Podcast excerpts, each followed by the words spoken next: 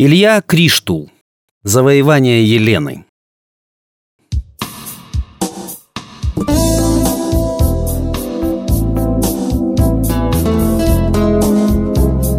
Впервые я увидел ее на даче у своих друзей.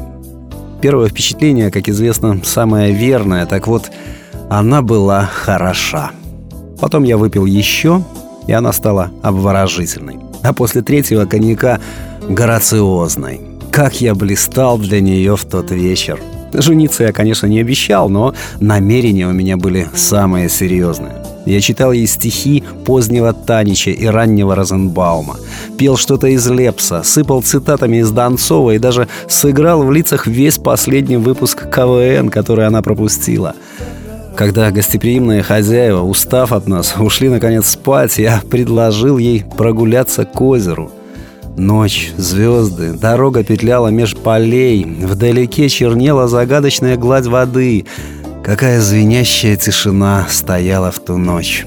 Слышен был только ее раскатистый голосок, когда она пела свою любимую таганку, да где-то в ближайшей деревне орали матерные частушки, казавшиеся нам осанной, которую для нас восклицает само небо.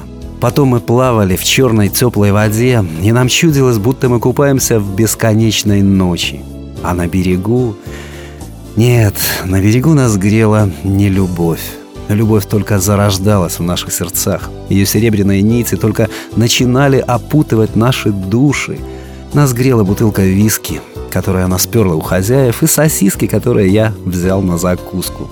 И мы шли уже назад – от чего-то спотыкаясь и падая, и мелкие камушки больно впивались в босые ноги. Жаль. Жаль было кроссовки за 100 евро, утопленные по пьяни в озере, но еще оставался вискарь. Мы по очереди прикладывались к нему, и печаль уходила. Да и кроссовки стоили не 100 евро, как я ей сказал, а 100 рублей. И мы уже не пели. Мы боялись, что песня спугнет что-то неуловимое, витающее в предрассветном воздухе. Только на следующий день, когда зачесались укусы, я понял, что неуловимое там витало с таким противным писком. Но пока мы шли, обнявшись, я обещал бросить к ее ногам весь мир, все звезды и всю вселенную. Я никогда не экономлю на обещаниях, так воспитан. Вскоре мы дошли до дачи. Мы даже выпили по бокалу шампанского. Мы смотрели сквозь хрусталь на еще робкое и нежаркое солнце — она не знала, что шампанское на виске нельзя. Это понижение градуса. Это тазик с утра, это головная боль, невозможность подняться. А я знал, но почему-то промолчал. Она пошла спать на второй этаж, а я... Ну пусть это останется между нами. Я проснулся раньше ее. Где-то совсем рядом пел свою любовную песню «Соловей», вызывая ротный рефлекс.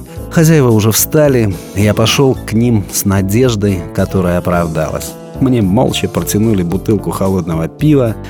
Как по-другому зазвучала песня соловья, как по-другому засветило солнце.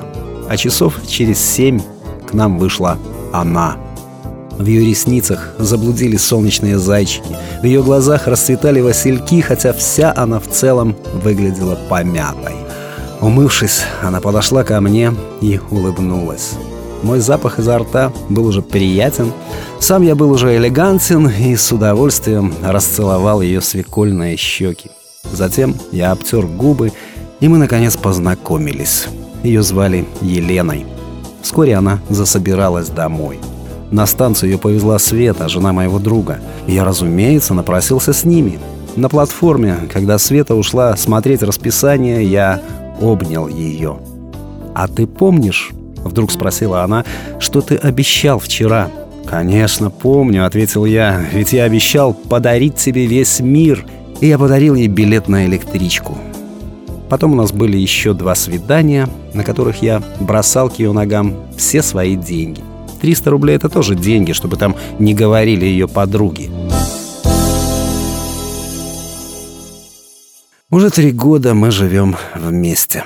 Оказывается, она не знает, кто такой ранний Розенбаум, не любит Лепса, не читает Донцову, ни разу не слышала песню про Таганку и вообще не смотрит КВН. Плюс ко всему, она ненавидит виски с шампанским и не любит купаться по ночам в озерах. Чем же я завоевал ее? Почему именно мне достался этот голубоглазый сорокалетний кусок счастья?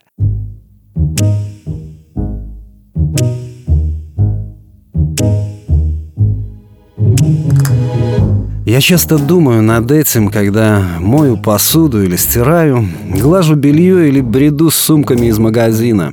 Я думаю над этим, когда готовлю обеды, мою полы, чищу ее обувь и варю для нее утренний кофе, драю туалет и поливаю цветы. И иногда мне кажется, что это не я завоевал ее, а немного наоборот.